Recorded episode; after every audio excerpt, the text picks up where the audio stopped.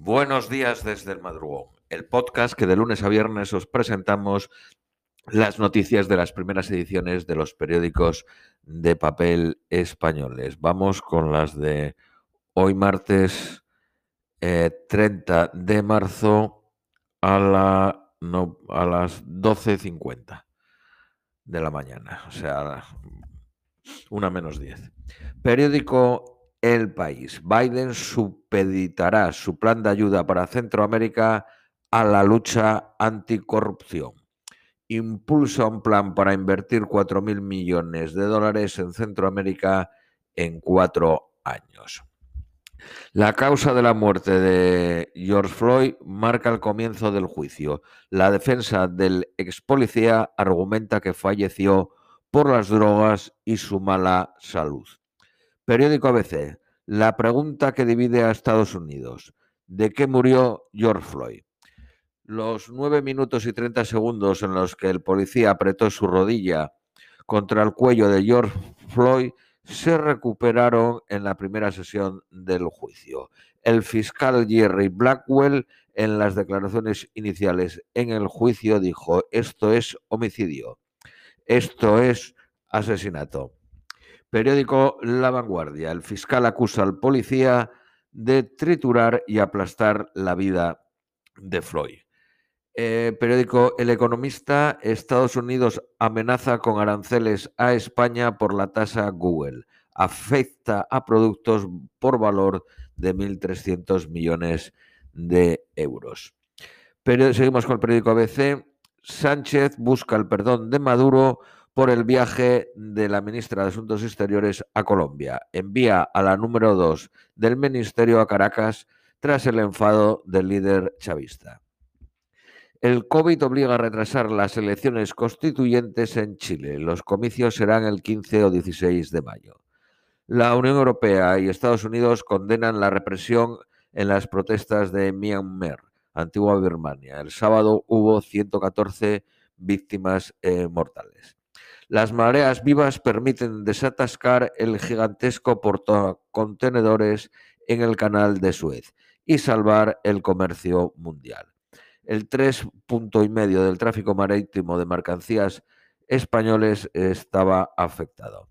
Periódico El País. El ministro de Exteriores de Bolsonaro dimite entre críticas por la gestión de la pandemia. Es considerado responsable máximo de no haber logrado comprar vacunas. La compra de la vacuna rusa ha forzado la dimisión del primer ministro eslovaco Igor Matovic. Sus socios le acusan de no haber consultado la adquisición de una vacuna que aún no tiene el visto bueno de la Unión Europea. El ISIS asume la autoría de un ataque en Mozambique, con docenas de muertos. La guerra naval entre Israel e Irán sale a flote. Dos barcos mercantes israelíes han sido atacados tras una docena de operaciones secretas contra petroleros iraníes. Teherán amenaza con causar ingentes pérdidas a las navieras de Haifa. La Unión Europea pide a Turquía aceptar de forma urgente a los migrantes devueltos por Grecia. Bruselas destinará 276 millones para más campos de refugiados en las islas griegas. Condenan en Francia a la farmacéutica Servier por los 500 muertos causados por el medicamento Mediator. Periódico La Vanguardia, China advierte a las firmas extranjeras que no se involucren en política. Eh, a la constructora ACS se lanza por las obras del boom de la eólica marina en Nueva York. Más móvil se blinda frente a contra, OPAS por Euskatel con una cláusula millonaria, 157 millones, en caso de que los accionistas de Euskatel se echaran atrás. Xiaomi lanza su móvil estrella de cerámica, pantalla secundaria y zoom de 120 aumentos. Iberdrola crece en Polonia con la compra de tres parques eólicos. Go Student llega a España para liderar el negocio de las clases particulares online. Ya está presente en 10 países europeos. Periódico El Economista, la OPA de Más Móvil a Euskatel retrasa la alianza con Vodafone. Eroski compartirá con un socio checo el negocio de Cataluña y Baleares. La crisis reducirá hasta un 40% el salario de los jóvenes.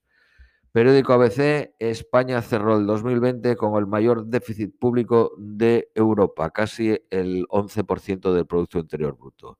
El Partido Popular asume que el gobierno usará una cuarta ola para atacar a Ayuso. La tasa en el 2021 sitúa a la Comunidad de Madrid por debajo de la media de mortalidad eh, nacional. Génova, tras su victoria en Sevilla, el que divide que tome nota. La vicepresidenta Calmo promete 3 millones para las exhumaciones de toda España. Según el periódico La Vanguardia, son 2, no 3 millones. Mantener el Palacio de Meiras ha costado 155.000 euros desde diciembre.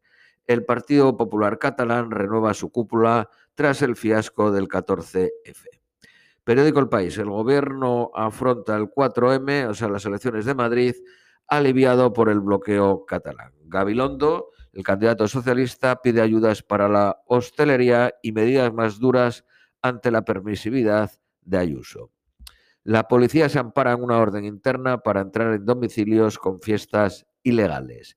Diversos juristas tildan la actuación de desproporcionada. El Centro Nacional de Inteligencia no haya indicios de implicación del Kremlin en el ciberataque al SEPE.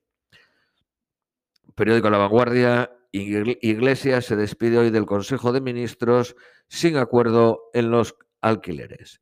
Sanidad notifica 15.501 nuevos casos de coronavirus y 189 muertos este fin de semana. El nivel de incidencia en España se sitúa en 149 por 100.000. Esto es todo por hoy y os deseamos un feliz martes.